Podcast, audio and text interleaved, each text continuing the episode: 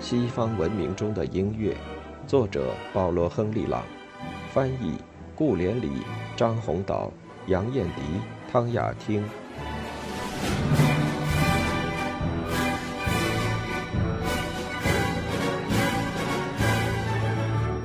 音乐与启蒙运动，柏林乐派。克洛普施托克最大、最有影响的成就是将自己在宗教性诗歌中所发现的超验感觉移植到世俗文学中去。其爱情抒情风格也得到一种当时鲜为人知的温情而超凡的基调。这一特点来自其诗歌突出的音乐性。正是这种音乐性，使他运用古典诗歌形式时，能克服他的同胞所经历的那类困难。克式抒情风格中所发散出来的音乐，仍旧是巴洛克铿锵有力的音乐，证明了德国人对音乐根深蒂固的感情，而令近几代人的创造力跃入最高境界的，唯有音乐这门艺术。当时潜在的音乐感还只表现在文学中，但德国音乐本身虽也聚集在简朴或回归自然这一大旗下，却未能成功的将其巴洛克遗产中宏大的规模、英雄的基调以及深奥的神秘主义同启蒙思想及理性主义的美学糅合起来。华丽风格其开端，我们已在这一世纪上半叶注意到。今后将要盛行于德国整个中部和北部。巴赫在托马斯学院的后继者哥特洛伯·哈莱和约翰·弗雷德里希·多勒斯结束了天才音乐家一以贯之的血脉。产生过无数大师的伟大的萨克森图林根音乐文化消亡了。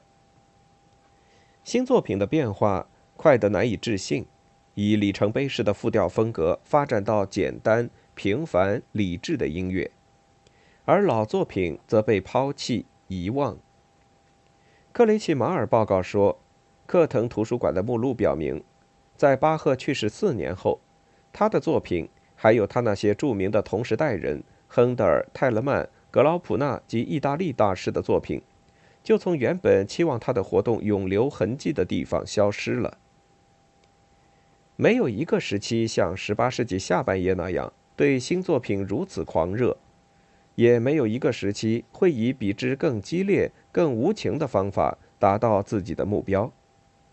如约翰·塞巴斯蒂安·巴赫的学生多勒斯所称，赋格是古老的学院练习形式，而洛可可的微型艺术及内部装饰，法国人的敏感性，现在成了德国人的情感风格。但法国人所理解的敏感性。含有大量礼仪、俗套和限制，这些东西控制了他们的艺术，使其不会削弱或反应过度。而日耳曼的灵魂中有种不可救药的感伤情调，稍一刺激便痛哭流涕。法国人创造了一种风格，细微浅薄，但构思巧妙的线条编织成一张精致的网。而德国人则要情绪、氛围和情感。法国洛可可的内在艺术还是太外在、太公开，不合德国人的口味。德国人努力减少音量和响度，以便获得忏悔相似的隐秘这类效果。最能说明问题的是，声音如银铃般的法式羽管键琴换成叮当飘渺的七锤键琴，后者的声音。若在一小房间内处于对角位置上，便无法听见。德国启蒙运动明确界定的艺术目标，计划周全的活动，结果是使艺术赢得了大众。同时，这一运动创造了一种新的艺术，表面上很流行，甚至沉浸在法国、意大利文学艺术精神中的上流社会，也逃脱不了这一新音乐的影响。这种音乐意在美化其赖以生长的日常生活。要填平艺术与大众之间的鸿沟，只有通过文学，因为恢复了元气的诗歌不断触发音乐，音乐似乎等待诗人的首创精神。路德教虔诚派的诗歌是最好的例子。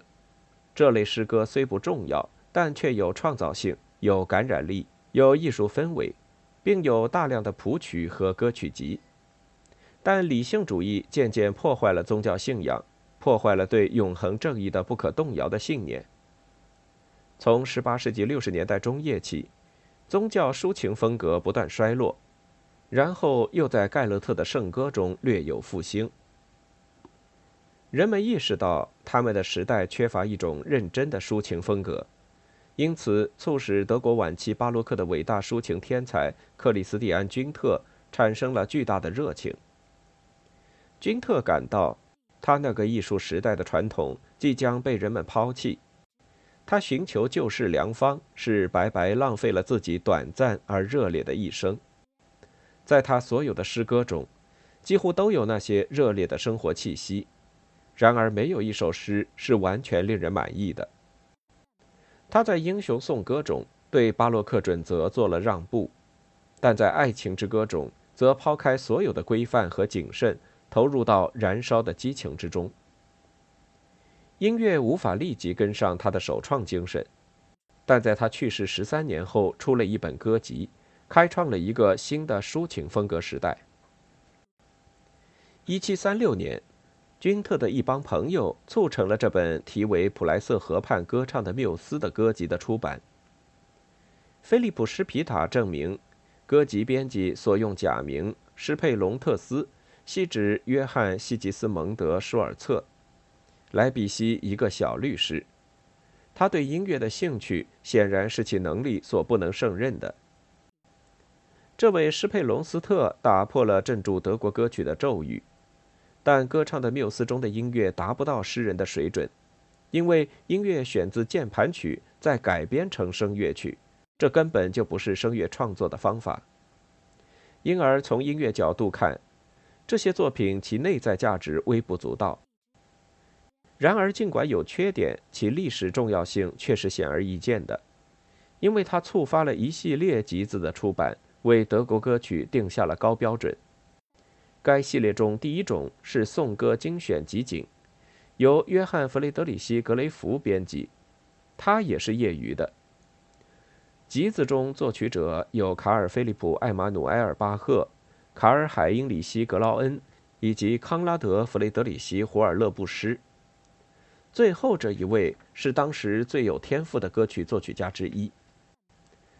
其他集子接踵而来，突出的如《新颂歌与歌曲》之第三集，哈特多恩作诗，约翰瓦伦丁格纳作曲。理性主义思潮从理论上确定了风格要求，即为简洁，禁止音乐与诗歌的冲突。因此，即便泰勒曼这样富有想象力的音乐家。也满足于为颂歌谱曲，而其演出也是缩减的、干巴巴的。随着诗人的改进，音乐家也改进了。盖勒特激励约翰·厄斯特巴赫谱出几首好歌。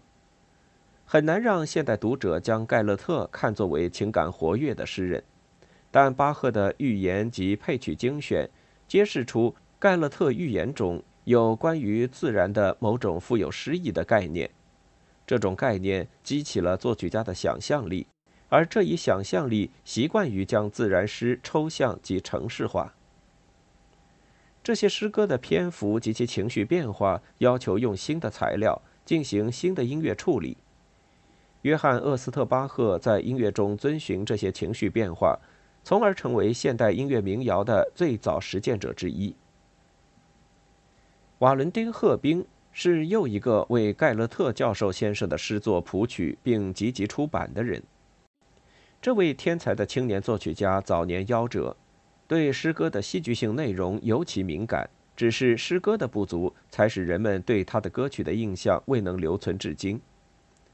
如弗雷德里希·威廉·马尔普格，当时最有才智的音乐评论家之一所说。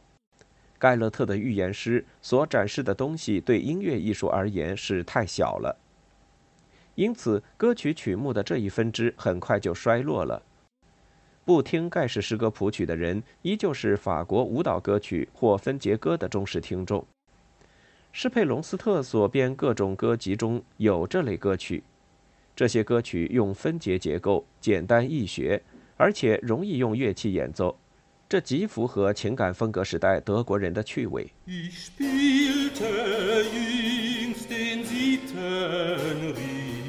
Gewiss ein schweres Spiel, ein schweres Spiel. Und sprach zu einem trunkenen Dichter, Hör auf, du trinkst zu viel, du trinkst zu viel. Hör auf, hör auf, du trinkst zu viel. Hör auf, hör auf, du trinkst zu viel. Schon fertig unterm Tisch zu sinken, sprach er, du bist nicht klug, du bist nicht klug. Zu viel, zu viel kann man wohl trinken, doch nie trinkt man genug, trinkt man genug, doch nie, doch nie trinkt man genug, doch nie, doch nie trinkt man genug。历史告诉我们，这类流行爱好有深层的理由。如果一个民族的趣味在自己的艺术中找不到所向往的表现手段，那他就会求助于舶来品，将其改为己用。所谓的柏林乐派承担了这方面的这种中介作用，又是腓特烈大帝直接或间接地掀开了德国文化史上新的一章。帝国之都柏林波茨坦的整个精神生活的气氛，有利于这一乐派的创立。杰出的音乐机构受到理论化偏好的主宰，这在献身于启蒙运动理性主义理想的圈子里似乎是自然的。国王的政治目标在各个方面，也包括音乐，都很明确。这些目标也是柏林乐派的目标，即并不需要完全独创性的伟大天才，而是需要有用的人才。这一群体最初的出版物表明了这一乐派的倾向。有一本标题是《带旋律的颂歌》，由匡茨、卡尔·菲利普·艾马努埃尔·巴赫、格劳恩等人作曲，但署名的既非诗人也非作曲家，而是两个编者：诗人拉姆勒和音乐家克劳泽。柏林乐派的活动，其背后的动力就是克里斯蒂安·哥特弗里德·克劳泽，一位业余音乐家，令人想起李斯特。因为他的主要目标也是通过音乐进行教育。克劳泽不同于他那位汉堡的前辈李斯特，他对宗教圣歌不感兴趣，而是完全献身于世俗流行歌曲。柏林乐派最早的群体非常活跃，以第一本歌曲集开始的这十年里，又连续出版了约五十种集子，而且在音乐杂志上还进行了多年的理论讨论。但是这些博学的普及者那种清醒、冷静、精明、理论化的态度，却扼杀了艺术想象力。柏林乐派武断地定下基调，杜绝了任何自然发展的可能。音乐家完全没有准备好，跟不上始于18世纪下半叶的德国抒情诗的复苏大潮。虽然这时也产生了一些有个性的作曲家，格鲁克为克洛普什托克颂歌谱曲。是高层次歌曲创作的一个非凡例子。虽然诗人们如克洛普什托克、维兰德、福斯和歌德欢迎格鲁克关于歌曲写作的文章，音乐家却依然无动于衷。后来兴旺的抒情戏剧界出来挽救这一局面，再次证明，自蒙泰威尔第以来，歌剧成为音乐中最丰富、最有独创性的领域，所有其他乐种都从中吸取养分。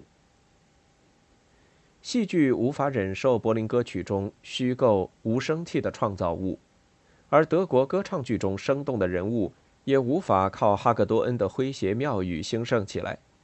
生活要求自己出现在这些戏剧中，人人都得以适合自己的方式歌唱。这突然使人们清楚地认识到流行艺术的真正含义，而不管那些毫无生气的理论是如何说的。接着是歌曲集的大量出版，各种年龄、各个阶层的歌曲都有。我们探讨歌曲所存在的重大问题时，会意识到某一位作曲家对其国家的文化精神生活所做的大量贡献。这位作曲家能够为一首好诗谱曲，虽然比较简洁，却保留吸收了原诗的情感内容。因为只有这样做，我们才能真正称其为民族流行艺术。柏林乐派在理论上是意识到这个问题的，但他们过于简单的作品是失败之作，因为所用诗歌太浅薄。音乐又乏味做作，能够响应历史号召的柏林乐派中期的作曲家是彼得·舒尔茨，在他的歌曲，尤其是民间音乐歌曲集中，形成了流行的民族抒情精神，几乎有舒伯特式的温情。他的歌曲将依然是真正的高尚的流行艺术的楷模。他本人也不是简单土气的民间音乐家。启蒙运动并不产生那一类艺术家。舒尔茨是歌剧、歌唱剧、戏剧配乐及音乐话剧极为成功的作曲家，可与海顿相比。作为音乐著述者，他也广泛透彻地了解艺术中的理论与美学问题。他的文章《论音乐对一种民族文化的影响》尚未受到艺术与文明史学家的充分研究。但表明，作曲家已意识到流行抒情风格重大的文化意义。这一意识在其配曲中十分明显，而这些配曲也开启了一扇窗户，让人们了解客厅式颂歌的抒情风格。这种风格就是避免一切外来影响，以其简洁敏感的旋律，成功的将抒情诗与音乐输入人们的意识中。约翰·弗雷德里希·莱夏特与约翰·安德烈都是歌德的朋友，熟悉德国文学思想。虽然作为抒情戏剧作曲家名气更大，却也是德国新歌曲引人注目的倡导者。莱夏特是当时最训练有素的音乐家与作家，从各方面丰富了新歌。其和声丰富多变，形式适应性强，但尤其大大发展了非常协调的。带艺术性乐器伴奏的旋律。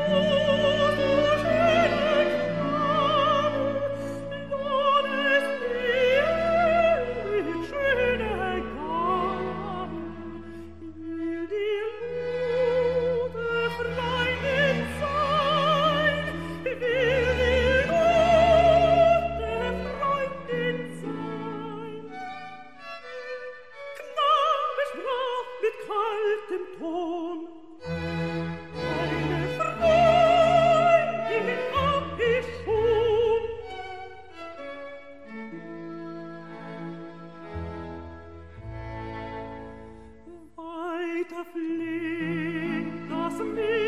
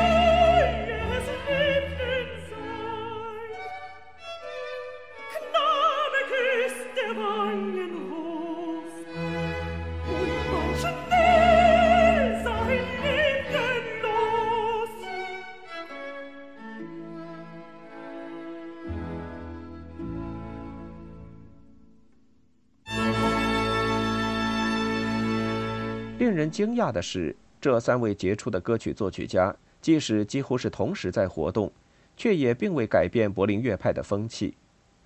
其原因在于，以克里斯多夫·弗雷德里希·尼古拉为首的毫不妥协的理性主义信徒最终所采取的立场。尼古拉的精美小年历、美丽地道、脍炙人口的民歌集，意在消灭赫尔德及其信徒所倡导的民间音乐与诗歌的新运动。尼古拉原先虽是莱辛的战友，后来却成了新文学与艺术潮流不共戴天的敌人，表现出憎恶每一次思想飞跃的资产阶级狭隘哲学。但没有任何事物能拖延德国抒情风格的进步。第二柏林乐派由舒尔茨和莱夏特开了个好头，最后又产生两位重要作曲家：弗雷德里希·路德维希·埃米留斯·孔岑和卡尔·弗雷德里希·采尔特。采尔特的主要作品，歌曲、叙事曲与浪漫曲发表于1810年，但以精神与风格而言，他属于18世纪，是柏林乐派的一员。第二柏林乐派的许多歌曲成了真正的民歌，在整个德意志传唱并受尊崇。